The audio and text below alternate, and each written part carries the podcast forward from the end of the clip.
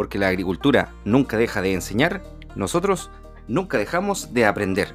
Bienvenido a un nuevo episodio de El Agro Línea.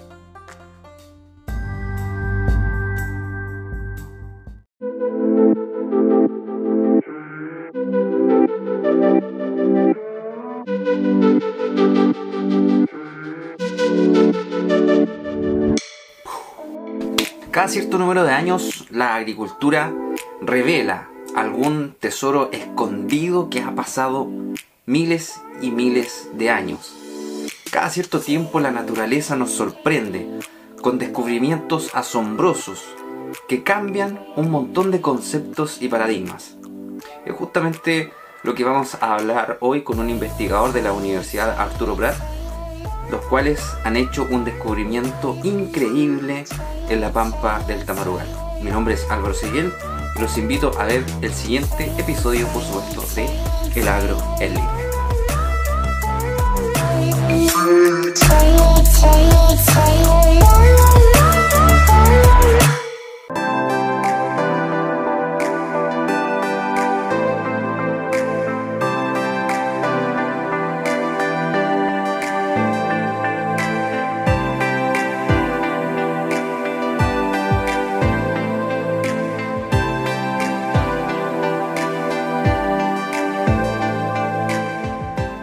En Radio Innovadora con ustedes, Álvaro Seguel. Bienvenidos.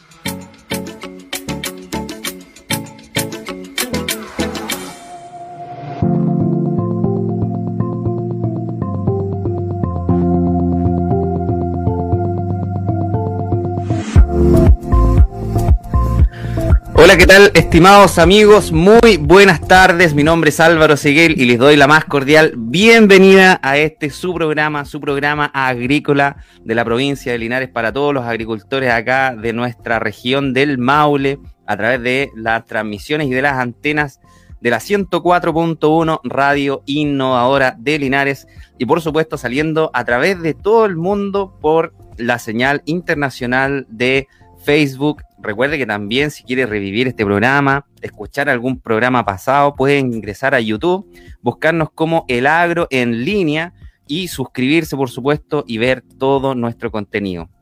Además, si va eh, rastreando, si está pasando algún arado, estaba trabajando en alguna maquinaria, en una oficina, andando en camioneta, les recuerdo también que estamos eh, disponibles todos los programas a través de las plataformas de Spotify, en donde también nos puede buscar como El Agro en línea y puede disfrutar ahí de todo nuestro contenido. Eh, les doy la más cordial bienvenida. Les recuerdo que hoy día tenemos eh, cielos nublados en Linares. Tenemos a, em, esta hora 18 grados de temperatura. Y está frío. Después de, algunas lluvias que tuvimos el, el jueves, Tuvimos unas precipitaciones por ahí, cambia el tiempo ya, ya estamos en pleno otoño, obviamente ya aquí en la región, así que algunas plantitas ya empiezan a botar sus hojas, ya algunos están pensando en las siembras de trigo por ahí, esperando que caigan agüita para preparar suelo. Así que ya está entrando ya la temporada de invierno. Se están terminando algunas cosechas, todavía quedan algunas. Todavía los amigos esta semana van a partir los manzaneros cosechas de Fuji. En dos semanas más parten las cosechas de Pink Lady. Así que ahí todavía queda temporada. Están cosechando nogales también acá en la zona. Eh, se, están, vendimiando. Lo otro también que están cosechando son los amigos de los avellanos también. Y para qué decir los kiwi, que también eh, están aquí en plena cosecha. Así que un abrazo grande para todos los amigos que están en faena. Eh, como siempre acá desde el programa les deseamos que sea una temporada muy exitosa y que nos acompañen también a través de, sus comentarios que nos puede ver a través de la página de Radio Innovadora 104.1 en Facebook y por supuesto también estamos compartiendo en este minuto la transmisión a través de nuestra página en Facebook de El Agro en línea. Eh, estimados amigos, hoy día tenemos un programa muy, pero muy interesante, de esas historias bonitas, de esas historias que vale la pena conversar. Eh, está con nosotros hoy día el director del proyecto Vino del Desierto, don Marcelo Lanino, él es académico de la Universidad Arturo Prat para la carrera de agronomía, los colegas agrónomos de allá del norte, quien nos viene a conversar hoy día sobre este interesante proyecto. ¿Cómo está Marcelo? ¿Gusta saludarlo? Hola, muy buenas tardes. Muchísimas gracias por eh, invitarnos a, conversar de agricultura, a pesar de que estamos 2.000 kilómetros separados más o menos. sí, cuéntanos Marcelo, tú, ¿de dónde estás conectado? Nosotros estamos conectados aquí en, estos momentos en la ciudad de Iquique. Desde Iquique. En, la, región de Tarapacá, ¿cierto? Eh, como te decía, a más de 2.000 kilómetros de distancia de ustedes, con, sufriendo nuestro, nuestro otoño, ¿cierto? Oye, cuéntame, ¿qué temperaturas están teniendo allá? Eh, ¿han, bajado en esta época o no? Mira, nosotros tenemos una diferencia bastante importante entre el, entre el clima de la, de la costa de Iquique ¿Ya? y de la pampa del Tamarugal. En el caso de la costa, por supuesto, es más moderada, y sufrimos con temperaturas en invierno cercanas a los 12 grados, 14 grados. Mm, o sea, igual tienen, sí, tienen diferencia. Oye, Marcelo, bueno, eh, quiero que empecemos a comentarle a la gente sobre el proyecto Vino del Desierto. Por favor, cuéntanos un poco de historia. ¿Hace cuántos años que están trabajando en esto? Y, sobre todo quiero que nos cuenten la, la anécdota tan interesante de cómo nace este proyecto. Bueno, este proyecto nace eh, como un esfuerzo de la Universidad Arturo Prat de Quique de recuperar una tradición en lo que es la, en la producción vitivinícola. La región de Tarapacá fue una productora importante de vinos eh, desde el momento más o menos del paso de los españoles, ¿cierto? Hasta mediados del siglo pasado. Eh, al principio seguramente un vino tipo misa, vino para la misa, pero como encontraron de que las condiciones climáticas y de suelo, y especialmente las plantas que traían los españoles, se adaptaron muy bien, se transformó en una industria importante que incluso exportaba eh, vino a las minas de Potosí y mm. posteriormente seguramente a la oficina saletrera. Y, eso explica un poco por qué en, en, determinado periodo de tiempo, en los años 30, en los años 40, comienza un declive importante porque además la el lugar principal donde se producía eh, este vino, que era en, los sectores de Pica y Matilla, más específicamente en lo que es la quebrada de Quisma, se expropian las aguas para poder abastecer de agua potable Iquique.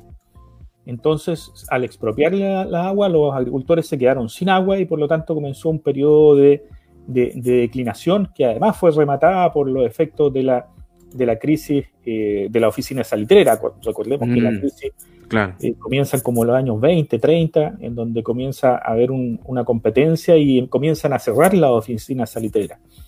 Entonces desaparece, eh, principalmente, como te decía, en los sectores de pica y matilla, pero también en los sectores ese, como, te mostraba ahí, en, canchones.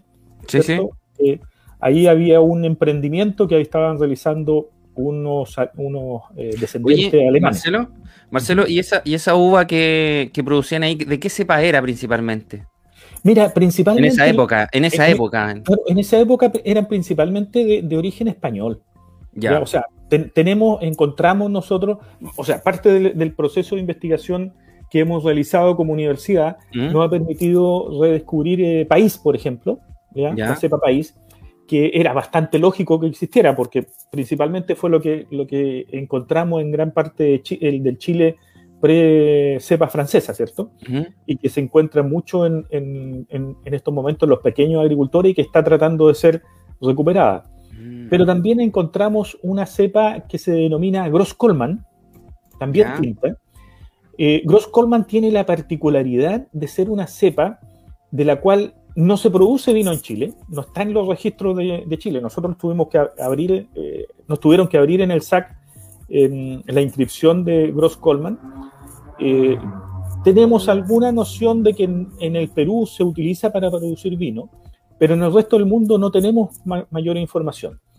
¿Y qué particularidad tiene Gross Coleman? Gross Coleman tiene la particularidad de ser una cepa muy antigua eh, y su centro de origen es Georgia justamente el centro de origen de la vid. Entonces, mm. es una cepa muy antigua. Claro, son antiguas, son de las primeras, digamos. Exacto. Entonces, tiene, tiene ese, ese, elemento. Y como nuestra agricultura es una agricultura muy pequeña, tenemos que buscar productos que sean exclusivos. Entonces, por eso la exclusividad que tiene para nosotros Gross Coleman. Oye, Marcelo, entonces venimos de eh, todo este auge ¿no? que hubo en, las plantaciones eh, viñeras ¿no? Eh, y productoras de vino en la zona para abastecer todo, el, todo lo que tenía que ver con, las salitreras, ¿no? Todas las plantaciones, había su auge, estaban con Gross Coleman y las variedades, ¿cierto? Las españolas pre, pre-francesas. Claro. Encontramos un, un de Ojano también. Mm. Oye, ¿y después qué pasó? ¿Qué pasó que se dejó de producir? Me imagino después que con el colapso ¿no? de la industria salitrera, eh, todo este, todas las industrias se vinieron abajo, las periféricas, ¿no? ¿Qué, pasó con estas viñas? Desapareció completamente, ¿ya? Eh, en Pica y Matilla se arrancaron las viñedos y, quedaron una que otra planta ahí como en los, en los huertos familiares o de repente alguna plantita por ahí que, que estaba eh, agarrada de alguna fuente de agua y por lo tanto desapareció completamente y, los agricultores de pica y matilla cambiaron su rubro eh, principalmente a cítricos. Ah, a, naranja, a limón de pica, eh, siguieron con la guayaba, con el mango, pero, pero cambiaron completamente. Y como te decía, aquí en, la Pampa del Tamarugal había un, par de alemanes que establecieron un pequeño producción y ellos lograron mantenerse un poco más de tiempo en producción generando un vino que se llamó justamente vino canchones. Vino canchones. Vino canchones. Que se parece que obtuvo algún tipo de reputación eh, y fue reconocido incluso por la autoridad chilena en, algún momento. Ya, y, después, ¿cómo, ¿cómo, llegan ustedes? ¿Qué, ¿Qué, pasó que llamó la atención, cierto, de la universidad y de los investigadores para poder retomar todo este, esta producción en la zona? Bueno, más o menos en los años 80, ¿ya? Eh, la Estación Experimental Canchones, que era un centro de, Corfo para el proceso de reforestación de la Pampa, ¿Ya?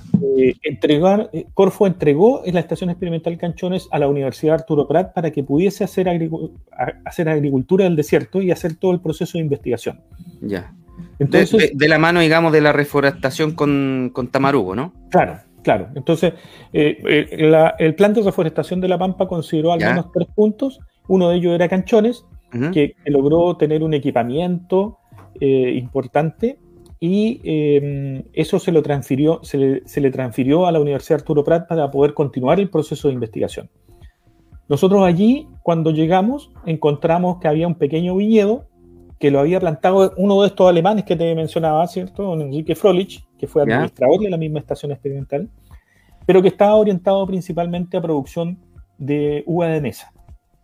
Eh, nosotros, hasta ese momento, eh, nosotros teníamos varios mitos que nos hacían de que eh, pensáramos de que no se podía producir vino. estaba el mito de que la ley, al definir las zonas vitícolas, por denominación de origen, ¿no? por denominación de origen, de alguna forma restringida. Ah, de tienes toda la razón, claro. En esos sectores se pudiese producir vino. Entonces, había Expliquemos eso, Marcelo, ¿por qué? ¿Por qué el tema de la denominación de origen? Bueno, eh, en Chile la, ley, eh, la ley establece de que existen zonas vitícolas. Así es. Las zonas vitícolas parten en la tercera región y que generan una capacidad de poder eh, tener una denominación de origen el, caso más, eh, más fácil de poder entender es el caso del pisco. El pisco es un, es un aguardiente, es un destilado de, uva. Por favor, amigos, miren, escuchen y por favor tomen mucha atención de lo que les va a decir Marcelo de ahora en adelante, porque lo que él va a decir es pero muy, muy interesante y va a cambiar la concepción que tienen algunos sobre el aguardiente y el pisco. Por favor, escúchenlo. Claro.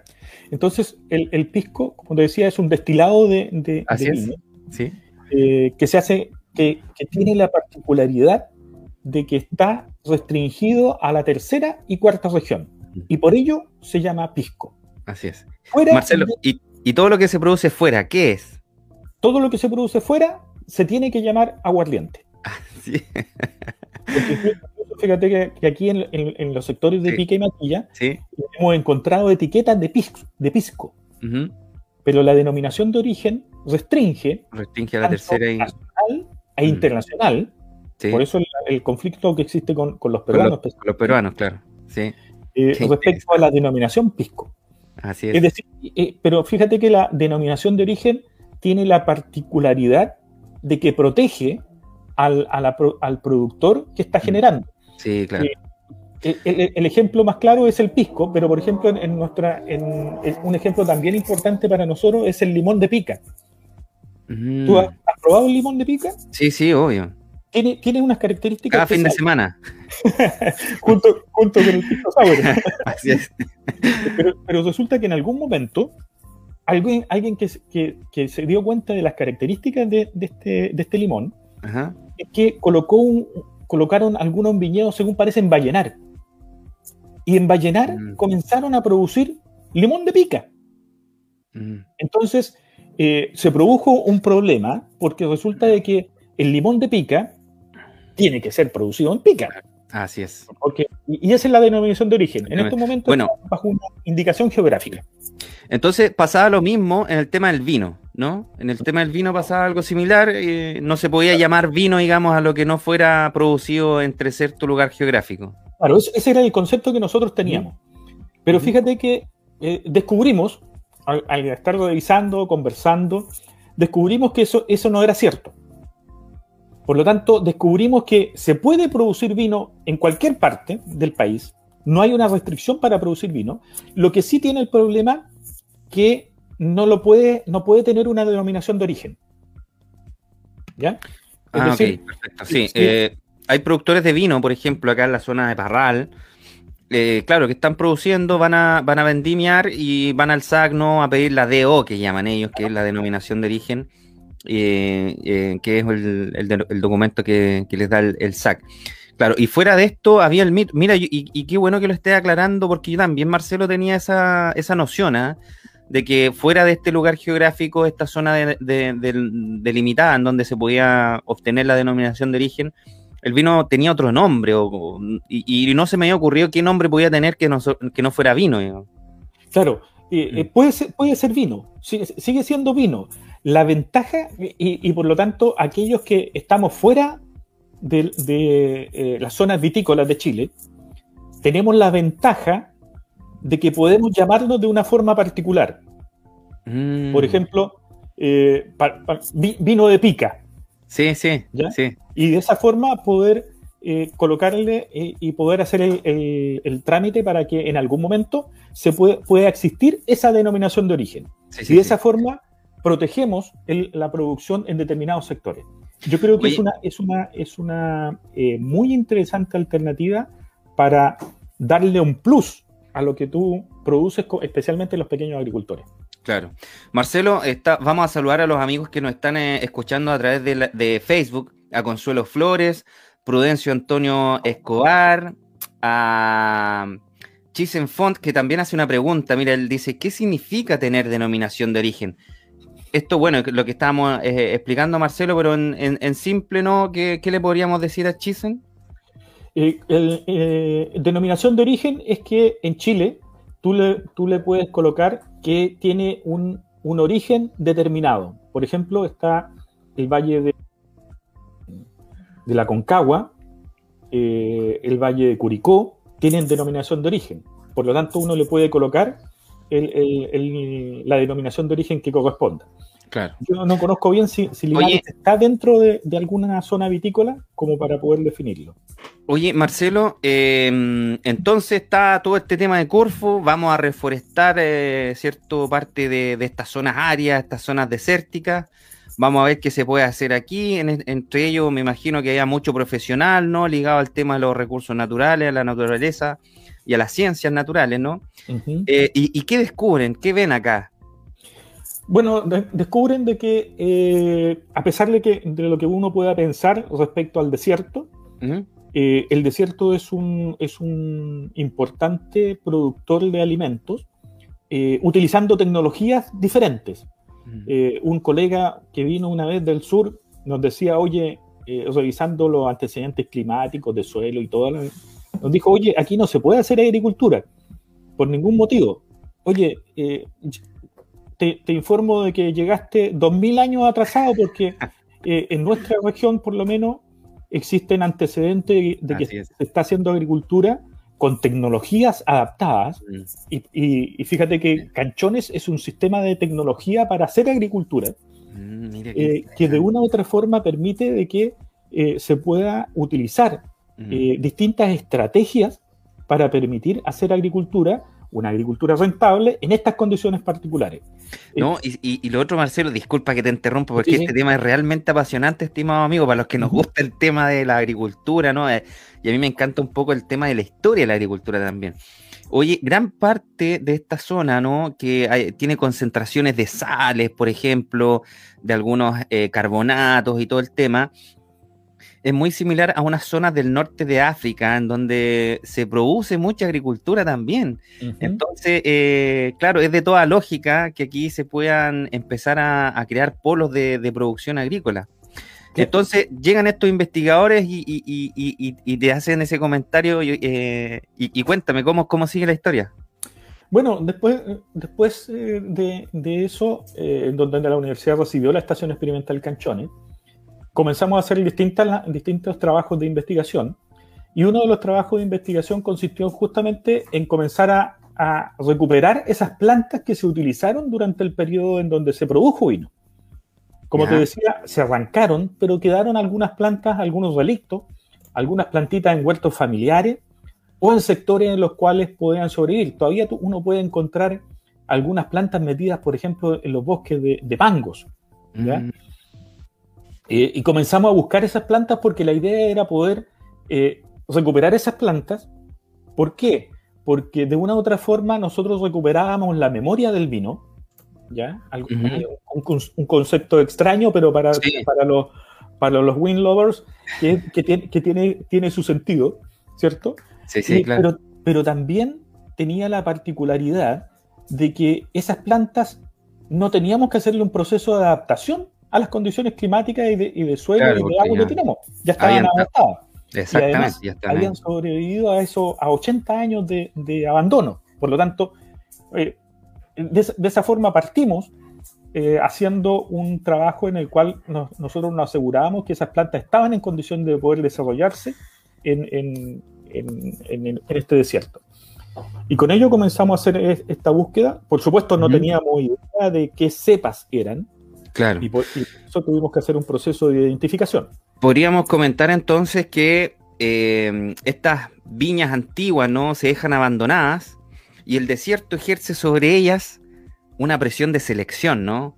Eh, a través de todas sus inclemencias climáticas, ¿cierto? Empieza a restringir agua, empieza a ejercer toda su, su presión de selección en base a las inclemencias climáticas, a los déficits hídricos, quizás. Aquí, y estas plantas de a poco se empiezan a seleccionar, ¿no? Y empiezan a seguir viviendo, empiezan a seguir multiplicándose. Me imagino que muchas de esas empezaron también a, dar eh, fruta, ¿no? Empezaron, quizás algunos animales de por ahí empezaron a, comer, empezaron a dispersar algunas semillas, polinización cruzada, eh, digamos, eh, diversidad, ¿no? Genética empezó a haber ahí entre estas viñas que empezaron a quedar botadas en, en el desierto. Y de ahí de, de, a poco con esta presión de selección ¿no? que, impone la naturaleza en esa zona, en la zona área, en la zona desértica, y esta biodiversidad genética que empieza con, con mutaciones entre ellas muchas veces adaptativas al, entorno, empezaron a adaptarse un poco. Cuéntame, ¿cuáles fueron los descubrimientos que empezaron a hacer? Bueno, como tú decías, eh, pero, pero para tener un poco en contexto, fíjate Que, que la vid es una, es una planta que tiene una gran capacidad de lograr mutaciones. Ah, y, eso te, y, eso te explica un poco de, que tú, normalmente nosotros conocemos al Cabernet Sauvignon, al Merlot, al Syrah, al Carmener, y, van saliendo varias. No, y muchas, muchas, Y muchas.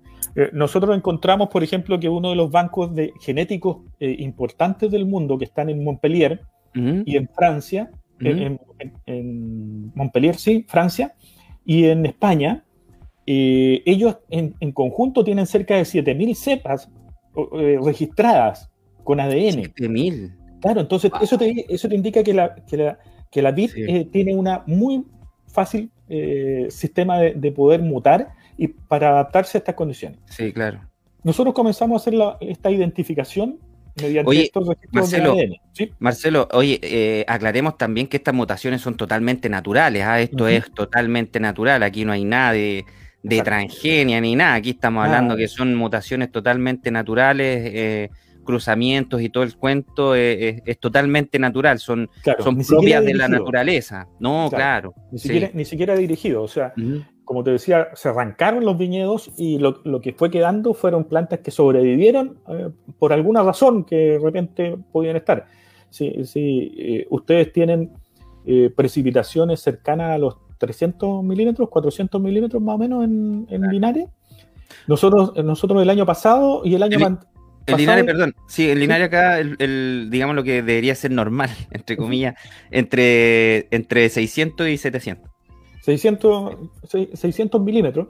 Nosotros el año pasado, este ¿Mm? año todavía no, no, completamos, pero el año pasado y el, año antepasado fueron lluviosos para nosotros. Eh, el año pasado tuvimos 4,7 milímetros de precipitaciones. 4,7 milímetros y fue lluvioso. Y fue un año lluvioso. nuestro, nuestro promedio de los últimos 25 años, el promedio, eh, son 0,6 milímetros. Oh, Ese es el promedio de 25, O, sea, o sea, no es nada. No es nada. nada. Y, y em, como te decía, nosotros iniciamos un proceso de, de identificación. Usamos, eh, usamos principalmente ADN para poder identificarlo y ahí logramos encontrar eh, país, como te comentaba en algún momento, Gross Coleman también, eh, otra que se llama Torrontés Riojano, todas, estas, todas estas con mamá y papá conocidos, digamos, eran, eran varias antiguas que conocieron. Ya, ¿Qué más encontraron? Encontramos también una que se llama Ameur Bou Ameur, mm. pero que tiene más características como uva, uva de mesa. ¿Ya? Y, y, después de hacer los contrastes, con más de, como te decía, con más de 7000 eh, registros de ADN, identificando, ¿no? Buscando, esta, clasificándolas, poniéndoles nombres, ¿ya? Que no pudo ser, que no pudo ser identificada. Ah, hubo una que no calzó con ninguna otra que ya existía. Con ninguna de estas 7000 que estaban registradas. Y, y, nosotros hicimos el recorrido en Chile, ya, ya en la línea latina se hizo la búsqueda eh, ahí, se pudo identificar solamente la cepa país. Después en Francia, que se, perdón, eh, eh, primero en España, ¿ya? y, y, terminamos en Francia llevando las últimas dos que no habían podido ser identificadas. Y ahí nosotros hablamos, por eso nosotros decimos que recorrimos cerca de 7000 registros de ADN. Como no pudo ser. y, y, de esos 7000 registros de ADN que ya existían, hubo una que estaba ahí en la pampa eh, y, no, fue, no fue identificada con ninguna otra. No pudo ser identificada con lo que está, todo lo que estaba registrado. ¿Qué significa eso, Marcelo?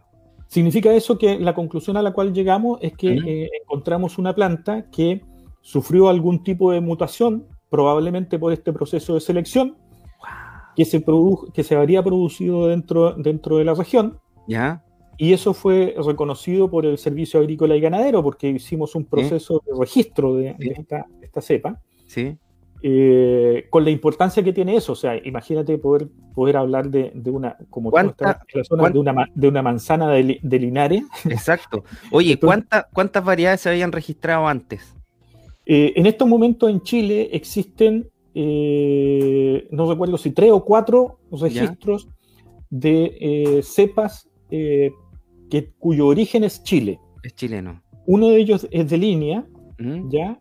Y otros dos son de una empresa privada que han estado realizando registros, pero principalmente como cepas eh, de uva de mesa, ¿ya?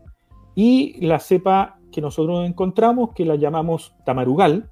Cepa tamarugal, qué bonito. esa es la primera cepa vinífera registrada en el Servicio Agrícola y Ganadero chileno. Ah, Qué potente. Oye, Marcelo, entonces encontraron una planta que había resistido, ¿no? Gracias a sus mutaciones, a sus cambios, que, no es igual a ninguna otra de las 7000 cepas que existen, es única del tamarugal y ustedes la encontraron ahí y vamos a saber en el próximo bloque, porque vamos a ir a una pausa comercial, estimados amigos, qué es lo que están haciendo los amigos aquí de Vino del Desierto con esta planta que encontraron ahí, en el desierto. Vamos, estimados amigos, a una pequeña pausa comercial y ya estamos de regreso de vuelta aquí con la con Marcelo Ananino hablando sobre la pampa, el tamarugal y esta nueva cepa que encontraron. vamos al corte y regresamos programa, amigo mío, no es mío, es nuestro, es de todos ustedes, estimado amigo, usted, amigo agricultor, estimado amigo profesional, estimado amigo ahí que trabaja en los campos, que están ahí en las cosechas, que están en las podas, los raleos, los riegos.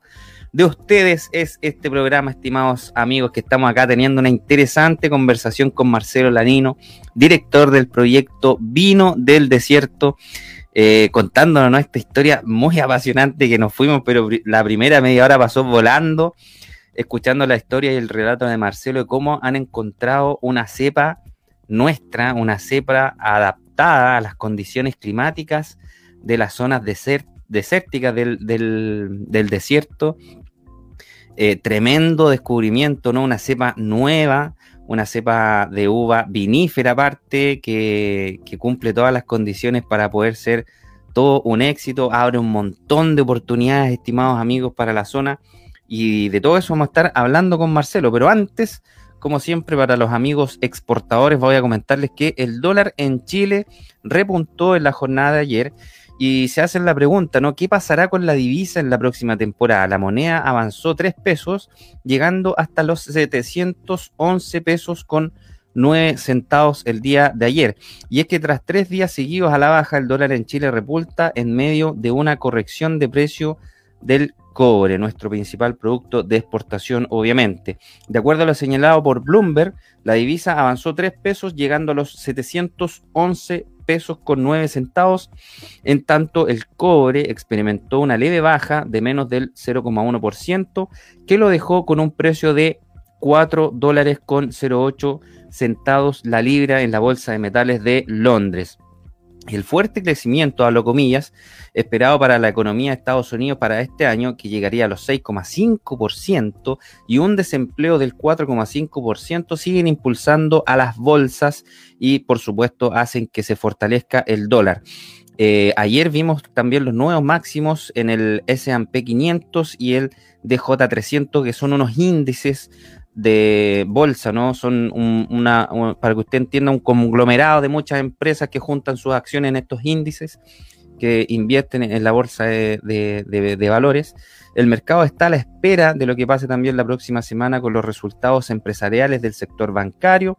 En caso de superar las expectativas, eh, deberíamos ver nuevos máximos en las próximas sesiones. Obviamente, si toda la economía norteamericana se fortalece, también lo hace el dólar.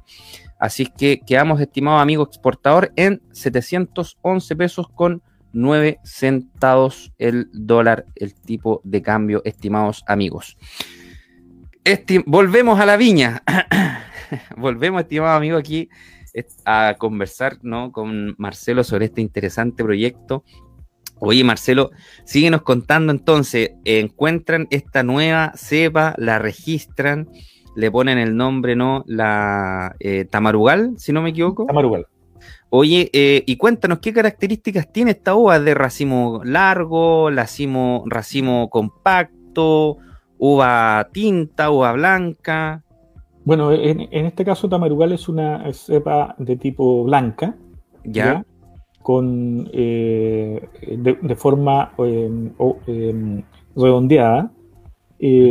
Eh, racimos relativamente suelto, lo, que facilita y evita problemas de, de, de, pudriciones, claro, a pesar de que nuestras condiciones climáticas son... Sí, claro, son totalmente favorables. Eh, de hecho, eso puede ser, estimados amigos, mira, disculpa Marcelo, como para tratar de, de, son temas estos que, que le gustan a uno que es ñoña del tema nomás, pero imagínense amigos que estas cepas no empiezan a mutar y empiezan a, a haber un montón de variedades, ¿no? Variedades nuevas.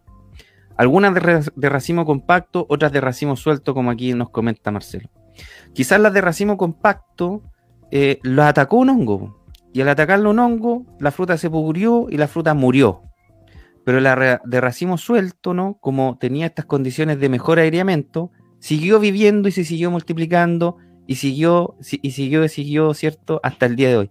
Esas son las presiones naturales, ¿no? De selección, de evolución, ¿no? Que hablan mucho eh, eh, sobre la teoría adaptativas, ¿no? Que tienen algunas eh, especies, que hacen posible y, que nazcan estas nuevas especies con diferentes características adaptadas a los, a los diferentes sectores. Claro. es, un tema apasionante, de verdad, a mí me, vuelve loco. Sí, súper entretenido de, qué, forma y, y, cómo nosotros los profesionales del, agro eh, utilizamos los distintos recursos, tanto de la planta como del ambiente eh, y los manejos culturales para poder adaptar a las plantas. Oye, eh, entonces cuéntame, me imagino que empezaron a multiplicar las plantas y empezaron a hacer plantaciones. Claro, Cuéntanos estamos, un poco estamos, eso. estamos en un periodo en, donde hemos instalado principalmente en la Estación Experimental Canchón, en la, principal producción. He estado eh, aprendiendo, porque eh, te imaginarás de que eh, una, industria que, tiene solo 15 años, en donde comienza desde la universidad a tratar de, generar, nosotros partimos haciendo un vino artesanal, es decir, con pizza pizza, y eh, cuando nosotros logramos traer un, enólogo que nos, que nos asesoraba, porque nosotros somos agrónomos y, el, enólogo es, el, es el, profesional que lleva el proceso de vinificación. Claro. Logramos traer un, enólogo que nos asesorara. Encontró que en nuestra fiesta de la vendimia, en donde nosotros hacíamos el pizza pizza. ¡Wow! Fiesta de la vendimia, el Tamarugal, hay que, hay que visitarlo. Por favor, que pase la pandemia y hay que. Pero fíjate que uno, eh, eh, como nosotros estamos en el desierto, casi todo lo que hacemos es innovación. Y si tú buscas en Facebook, vas a mm. encontrar la primera fiesta de la vendimia virtual que realizamos. Oh, no te puedo creer. Mira, la vamos a buscar y la vamos a compartir. Exacto, porque, porque eh, la verdad es que el año pasado la, la, pandemia nos pilló. Nosotros habíamos preparado una, una fiesta de la vendimia. Mm. Oye, Marcelo, pero espérame, antes, antes de eso, eh, cuéntanos sobre el proceso de, oye, dijeron, oye, tenemos esta cepa nueva, no calza con ninguna, la, registraron, oye, tenemos que hacer una plantación, hacer una viña con esta cepa y obviamente hacer un vino, ¿no? Exacto, exacto. Y comenzamos. Y partió todo ese proceso de trabajo, y ahí es donde tú cuentas que aprendieron, claro, porque me imagino que tiene podas diferentes, por ejemplo, acá se usa mucho el cargador apitonado, el cargador pitón cargador, eh, ver sistemas de poda nuevos, sistemas de riego también, y empezaron también a hacer un tema de investigación, me imagino, para ver cuál de todos estos métodos culturales de riego, de fertilización, de poda, calzaba con esta cepa nueva, ¿no? Claro, porque eh, yo te he mencionado que nosotros denominamos que nuestro proceso es lo que nosotros llamamos un proceso de investigación aplicada. Es decir, vamos haciendo eh, la investigación vamos introduciendo las modificaciones y vamos realizando los cambios requeridos para, poder adaptarnos. Nuestro sistema de riego, por supuesto, no, está en base a, secano, ¿cierto? Eh, está en base a riego por goteo. Extraemos la agua de las napas de, la pampa, que son napas eh, importantes, especialmente en, canchones, son aguas de relativamente buena calidad. Y utilizamos riego por goteo. Y vamos adaptando y vamos eh, conociendo. Te, mencioné que nosotros habíamos encontrado cinco cepas, por supuesto las cinco cepas tienen requerimientos de riego, de fertilizante, de manejo diferente. Por ejemplo, Gross Coleman eh, comienza muy temprano, eh, Tamarugal es un poco más tardía, eh, y estamos tratando de afinar los, manejos que permitan tener un adecuado desarrollo para pensando en la calidad del vino. Eh, Tamarugal es una, es una cepa muy productiva. Eh, hemos medido hasta 20 kilos por planta, lo cual es, eh, un exceso. ¿ya? tenemos que realizar una, una, descarga importante. La idea es dejarle un máximo de 5 kilos por, planta y de esa forma poder obtener una buena calidad de la vinificación. Pero como te mencionaba, también nosotros realizamos un proceso en el cual no solo eh, hemos estado trabajando en el viñedo, sino que también en el proceso mismo de vinificación. Y pasamos de, una vinificación tipo artesanal, con pizza pizza, como te decía, a un proceso semi-industrial en donde eh, logramos adquirir, eh, gracias al apoyo del gobierno regional y del Consejo Regional de Tarapacá, por medio de un proyecto FIC, Mm. Logramos eh, adquirir el equipamiento para tener un proceso ya eh, semi-industrial eh, para poder obtener vinos ya de calidad. Los primeros vinos que generamos eran un vino que eran probablemente muy similares a los vinos que se producían antiguamente, que eran denominados vinos tipo Oporto, es decir, un vino con una muy alta graduación alcohólica, 17, 17,5 grados fácilmente, Oye, eh, pero con dulce. Claro, es, que, es que ahí, eh, em, a ver, se te vienen un montón de, ideas a la cabeza, porque si es una, una planta que está creciendo, ¿no? En condiciones tan extremas de, en condiciones climáticas tan extremas, ¿no? Con tanta baja em, disponibilidad de agua, con temperatura extrema, tú te pones a pensar, debe producir una fruta totalmente concentrada, con mucho sabor, mucho aroma, mucha concentración de azúcares y que yo creo que es algo que buscan la mayoría de los enólogos para una materia prima ideal para poder vinificarla, ¿no? Claro, porque te, permite un poco ir variando. Eh, nosotros comenzamos a hacer cosecha en mayo. ¿Ya? Y de esa forma logramos, llegábamos con, una fruta con una muy alta concentración de azúcar y llegábamos a, ese vino tipo Oporto. Hoy día estamos cosechando en, marzo, eh, estamos eh, todavía en, periodo de cosecha, eh, y porque hemos ido buscando disminuir el grado alcohólico, y por lo tanto hay varios manejos que tú puedes hacer para obtener vinos diferentes a partir de una, misma cepa. Claro, porque me imagino que si tiene, por ejemplo, debe ser una, fruta muy dulce, ¿no? Con mucha concentración, mucho sólido soluble, mucho azúcar en, el, mosto. Eh, debe, al tener tanta concentración de azúcar, eh, que al final el azúcar es el que se transforma en, alcohol a través de la fermentación, ¿no? Claro. Para, em, debe, debe quedar un vino muy alcohólico y dulce además, porque, porque obviamente se tendría que cortar la, fermentación alcohólica en algún minuto y todo el azúcar que está entre medio del mosto no, no, se deberá consumir, deberá quedar algo ahí. Eh, dime tú si estoy lo cierto o no, em, es, lo que, es lo que uno podría, digamos, em, pensar, ¿no? Que, debería ocurrir. Claro, eh, porque, eh, mira, es el gran problema que tienen eh, quizás algunas uvas acá en la zona central y problemas que tuvimos principalmente este, este invierno con la lluvia que tuvimos en, en, febrero, que, que, muchas uvas se estaban vendimiando con muy poco grado Brix, muy poca azúcar ¿no? En, en, la uva. Muchos agricultores acá en la zona también que le castigaban la uva por no estar dulce, obviamente las empresas las viníferas de acá castigan a, la, uva que está con baja graduación BRICS. Eh, y muchos eh, amigos ahí, eh, productores de viña, estaban produciendo uva. A mí me lo comentaron mucho, oiga, tuvimos que cosechar así, tal cual estaba, porque ya no nos daban más los grados BRICS. El clima estaba frío, aparte que en algunos días, entonces estaban, pero muy, muy complicados. Cosa que allá obviamente usted tiene el otro, el, quizás el otro problema, se pasaron para tener eh, azúcar. Oye, impresionante. Marcelo, mira, nos van quedando 10 minutos de programa. Oye, pasó volando, brutal eh, la, historia, muy interesante.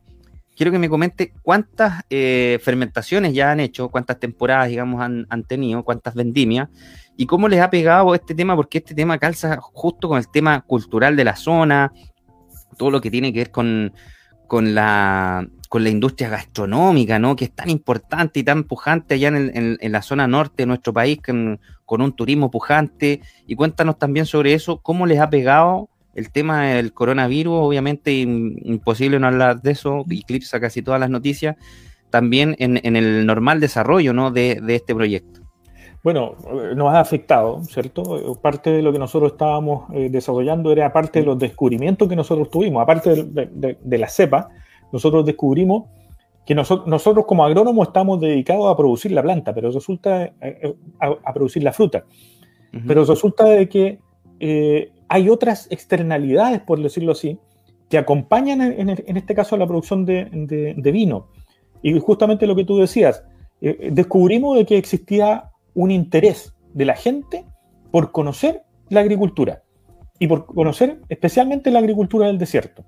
O sea, es, atractivo para la gente que, no está acostumbrada al campo el conocer un, sistema de, producción. Y en, nuestro caso particular, el, ser una agricultura de desierto llama muchísimo la atención. Más aún si estás hablando de vides, en donde, como te decía, eh, nuestros próximos competidores o, nuestros próximos viñedos están a 2.000 kilómetros, salvo lo que eh, hay que están realizando en, San Pedro de Atacama, que ellos también tienen una, pequeña producción.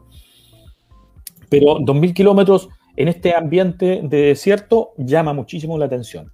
Y Iquique es una ciudad eh, eminentemente o, muy turística, y en donde eh, gran parte de los turistas, el 90%, sobre el 90% de los turistas se quedan en Iquique, van a la playa, a Cabancha, van a la Sofri y, y recorren, eh, y por lo tanto hay un mercado importante para llevar turistas de Iquique hacia el interior, para que conozcan la Pampa del Tamarugal. y, el y el desierto y, nuestra producción llamó muchísimo la atención. Entonces encontramos un nicho que por supuesto se ha visto afectado actualmente, no, estamos realizando, eh, pero nosotros hemos implementado como universidad una ruta del vino del desierto, ah, y la idea es poder mostrar este, este elemento y poder incorporar agricultores que puedan realizar la, la misma. Los grandes problemas que, todos los agricultores tenemos es qué hacemos con nuestra producción. Sí, claro. Si la vendemos, eh, van a aparecer las industrias que van a, van a tener su, mm. cortan su, cola por ahí.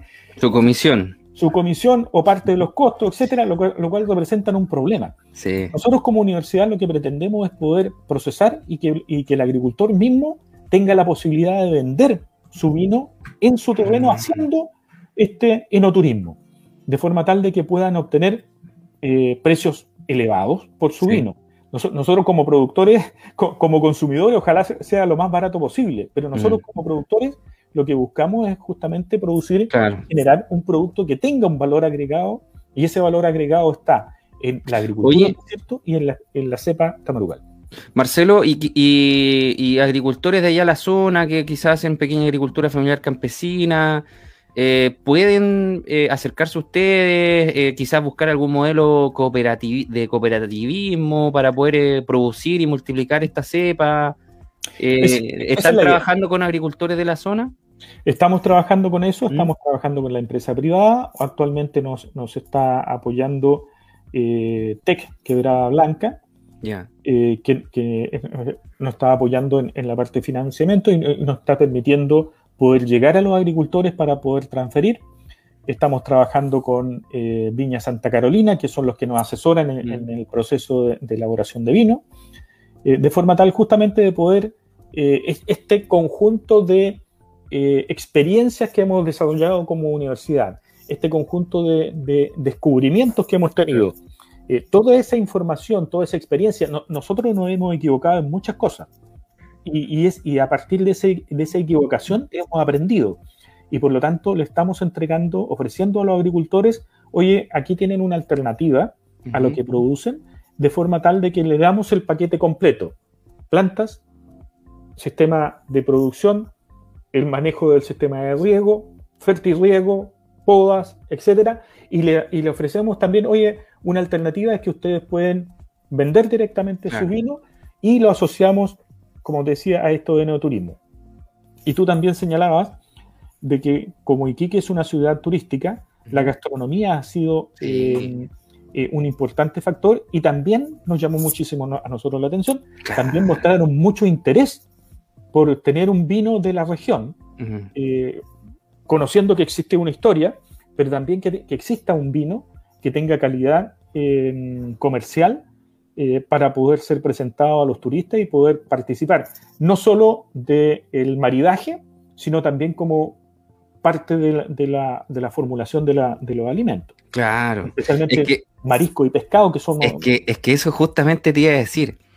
Una cepa blanca del desierto viene a cerrar este círculo gastronómico, este mariaje, ¿no? De que tiene que ver con los mariscos, con los pescados, que, que que cocinan mucho allá en la zona norte, oye, viene a cerrar y hace un paquete pero redondito, ¿no? Para poder entregarle a algún turista eh, de cualquier parte del mundo que venga a, visitar esa zona. Realmente es pero muy, muy interesante. Pero, pero además, fíjate de que turismo, gastronomía, y también fíjate que se han incorporado otras, otros eh, productores otros emprendedores que están haciendo uso de, insumos que nosotros generamos. Por ejemplo, pasas. Pasas ah, bañadas, en chocolate, mm. ¿cierto? O pasas en, mm. destilado, como macerados. Como, eh, como los enguindados, ¿no? Como los enguindados, ¿cierto? Eh, muy, popular, muy populares acá en la zona. productos eh, que, reutilizan algunos, algunos elementos, como por ejemplo los corchos. Oye, pero es que, Marcelo, es que, es que eso hablamos ahí, ¿no? Sobre las oportunidades que abre esta nueva cepa, porque claro, y obviamente el trabajo que hay detrás de, la, de, sustentabilidad, ¿no? Porque imagínate el día de mañana con este cambio climático y todo, que, que, que todo se está tenemos que empezar a aprender a producir sin agua. El agua es un recurso totalmente escaso y no vamos a tener más disponibilidad de aquí en adelante. Entonces, si tú me dices que hay una cepa que prácticamente está adaptada a cero eh, precipitaciones durante el año, es, algo para ponerle los ojos, por lo menos. O sea, es, un tema que tiene que ver con sustentabilidad y todo. Y, y, todas las oportunidades que abre para la zona, ya no deja de ser el desierto que uno tiene el concepto de un desierto árido, lleno, eh, cierto, sin oportunidades, un desierto que, que, muchos piensan que, es algo árido, algo seco, algo que, no tiene vida. Viene a cambiar ese, eh, un peladero, claro, viene a, cambiar ese concepto. Hoy día, el desierto con esta nueva cepa sí tiene oportunidades, el desierto sí es una opción de desarrollo, el desierto sí es una oportunidad de sustentabilidad, al sector agrícola, de, de, de reemprendimientos, ¿no? Y obvio, si hay una persona ahí, quizás un joven, ¿no? Un joven de una, de una localidad apartada de esa zona, por ejemplo, hoy día perfectamente puede hacer estas pasas con chocolate y venderla por Instagram, llegar a, un montón de lados. Oye, pero abre un montón, un montón de oportunidades. Estamos hablando, ¿no? Pinceladas, pero este es un proyecto magnífico. Oye, Marcelo, voy a revisar los mercados si no me retan los agricultores acá y volvemos ya con la última parte. Estimados amigos, frutas en Nueva York. Hoy día empezaron, miren, a llegar caquis desde la región de O'Higgins, 270 mil pesos, el beans de 450 kilos, durazno, 230 mil pesos, el beans de 400 kilos, limones, 12 mil eh, pesos, la malla de 18 kilos, manzana, 220 eh, mil pesos, varía eh, Fuji, 220 eh, mil pesos el Vince, tenemos a 200 mil pesos el Vince de 450 kilos y tenemos uva, em, uva de mesa a 8 mil pesos la bandeja de 18 kilos.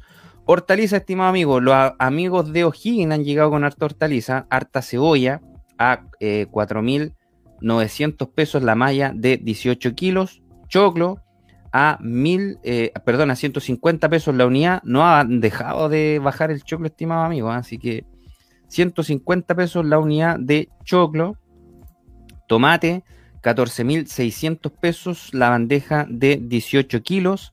Zanahoria a 4.500 pesos la bandeja de 18 kilos. Y zapallo camote tenemos a 291 pesos el kilo, por, eh, supuesto, eh, camote. Y los animales, estimados amigos, si usted tiene un animalito por ahí lo quiere vender, uh, mire los precios de la feria. Precio de la feria de animales del lunes 5 de abril acá en Linares. Tenemos novillo gordo, 1.888 pesos el kilo promedio general. Novillo en gorda, 1.386 pesos el kilo. Vaca gorda, 844 pesos el kilo. Vaca engorda, 717 pesos el kilo. Vaquilla gorda, 1.473 pesos el kilo. Vaquilla engorda, 1.282 pesos el kilo. Terneros, 1.438 pesos el kilo. Terneras, 1.340 pesos el kilo se vendió un buey en 580 pesos el kilo y se vendieron 8 toritos en 1.156 pesos el kilo promedio general, estimados amigos. Marcelo, último mensaje para los amigos auditores acá a través de Radio Innovadora y por supuesto de El Agro en línea. Bueno, Eh, comentarles de que eh, la agricultura es un rubro que tiene eh, un enorme potencial para poder trabajar. Nosotros como proyecto hemos descubierto que la agricultura no está sola, no puede estar sola, tiene que estar integrada con otros que también puedan beneficiarse y que de una u otra forma este concepto que viene cada vez más fuerte, la economía circular, nos, está nos está entregando oportunidades. Nos está entregando oportunidades importantes que hay que saber aprovecharlas o dejar que otros se, aprovechen. Eh, nosotros somos normalmente productores y nos quedamos en, producir, nos esforzamos por producir, pero hay otros rubros que pueden aprovechar aquellas cosas que nosotros no, no las consideramos. El turismo eh, si bien actualmente es un problema, ¿cierto? Pero el turismo ha sido una industria que ha mirado con mucho interés lo que hace la agricultura. En nuestro caso tenemos la ventaja de que nuestra agricultura es una agricultura de desierto, pero la agricultura de, Chile es una agricultura innovadora, es una agricultura eh, que tiene un, trabajo eh, profesional importante y que tiene un, importante elemento que es como el caso del vino. Eh, los vinos en Chile es un productor de vinos de calidad. Estamos mal acostumbrados en Chile. Es muy difícil encontrar vinos malos en Chile. Es muy difícil poder encontrar vinos de poca calidad. Lo mismo, el mismo caso con, con la fruta, con las hortalizas. Y eso hay que aprovechar. Oye, les voy a dar un dato. Brasil que es un país que está al lado de nosotros, prácticamente al lado de donde están ustedes, al lado. Brasil tiene 100 millones de turistas. Estoy recién viendo aquí este, este dato. Hubo 97,1 millones de pasajeros viajando en Brasil. ¿Cuántos de ellos visitaron Chile? 500 mil. O sea, tenemos una oportunidad tremenda para poder hacer turismo, ¿no? Pasando esta pandemia, obviamente, para poder recibir turistas. Tenemos para crecer, pero prácticamente no hay techo para poder crecer. Eh, Marcelo, ¿dónde están las redes sociales de Vinos del Desierto que los pueden eh, seguir? En Facebook, estamos en Facebook, en Twitter, en Instagram, estamos como Vino del Desierto. Eh, nuestra página web es www.vinodeldesierto.cl Ahí tenemos toda la información de lo que se está desarrollando y que estamos eh, entregando a la comunidad para conocer. Genial. Oye, vamos a saludar entonces aquí a Paola Fernández, ¿no? Que estuvimos ahí imponiéndonos correos. Muchas gracias, Paola, por, eh, por eh, haber concretado esta entrevista. Saludos a Gloria Román. Muy buena información. Comenta Judith Ramírez también ahí, muy activa a través de, las redes sociales. Eh, Gloria Román, ¿cierto? Judith Ramírez, Paola, bueno, y a todos los amigos, a Chisenfont, a los amigos de eh, Prudencio, ¿no? Y a Consuelo Flores. Un abrazo grande para todos, muchas gracias Marcelo, y nos estaremos encontrando, estimados amigos, aquí la próxima semana en una nueva entrega, por supuesto, de El Agro en línea. Hasta luego.